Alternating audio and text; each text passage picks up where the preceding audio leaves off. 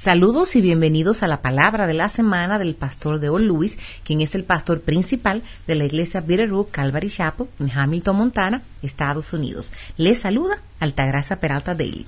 El mensaje de esta semana se titula Del vacío al gozo y se enfocará en Juan capítulo 2 en los versículos del 1 al 5.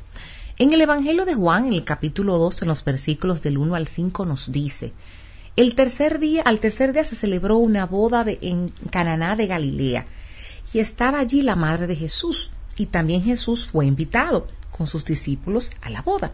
Cuando se acabó el vino, la madre de Jesús le dijo, no tienen vino. Y Jesús le dijo, mujer, ¿qué nos va, qué nos va a ti y a mí en esto? Todavía no ha llegado mi hora. Y su madre le dijo a los que servían, haced todo lo que él os diga. Juan tenía 75 años para pensar en todo antes de escribirlos. Tal es el caso del milagro de Caná y el diálogo entre María y su hijo Jesús. Se nos dice que se les había acabado el vino y como tal sabemos que hacerlo en una boda era un gran error y que hacerlo en una pequeña comunidad era visto como una desgracia social, uno en el que se estigma que continuaría en el resto de sus vidas. ¿Por qué a María le hizo esa declaración a Jesús? Ella hizo una declaración, no una solicitud, pero claramente Jesús lo entendió como una solicitud. Creo que la proximidad de Caná con la de Nazaret, a solo tres millas de distancia, jugó un papel importante en este milagro. Verás, desde el nacimiento de Jesús, María había estado atesorando cosas en su corazón.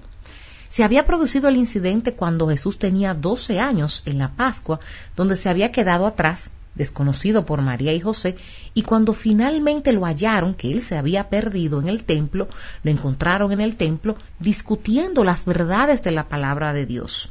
Su respuesta fue dada en Lucas capítulo 2 en el versículo 49. Entonces él les dijo, ¿por qué me buscáis? ¿Acaso no sabéis que me era necesario estar en la casa de mi padre? Su respuesta fue acerca de los negocios de su padre.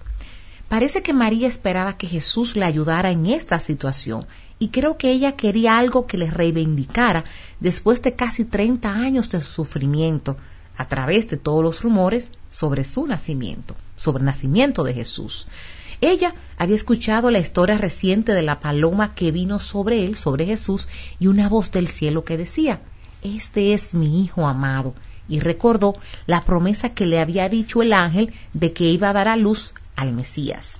Y cuando su embarazo se mostró antes de su matrimonio con José, estoy segura de que ella contó lo que había sucedido ante el ridículo de todos, que decía, ella decía, no, no es ni de José ni de otro hombre, es por medio del Espíritu Santo.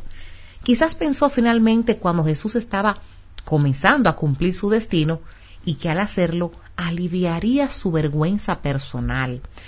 ¿Te imaginas cómo fue para María todos estos años, todos esos años? Los susurros, los rumores, los chismes, el desprecio, es ridículo. En, Juan capítulo 8, en el versículo 41, los fariseos le dijeron a Jesús, nosotros no nacimos de la fornicación. Creo que, eh, creo que esto es una indicación de lo que la gente había dicho de María durante esos 30 años, cuando le dijeron por primera vez la noticia de su embarazo cuando era una adolescente, donde dice en Lucas capítulo 1 versículo 48 cuando dice, se regocijó diciendo, de ahora en adelante todas las generaciones me llamarán bienaventurada. Pero han pasado esos largos 30 años y José ya ha muerto para esa época y ella se pregunta, ¿Cuándo todas las generaciones me comenzarán a llamar bienaventurada? Porque me han estado llamando de todo menos bendecida durante más de 30 años. Finalmente, después de 30 años pensó que vería esto y dejarían en paz a esta pobre viuda. Yo puedo entender su frustración. Ella quería reivindicación, quería la aceptación de quienes la rodeaban. Todos queremos eso, ¿no? Escuchen, queridos amigos, puede que ahora no sea el momento en que todo se aclare, pero llegará un momento en que en que su versión de la historia será la única que todos conocerán y durará para siempre.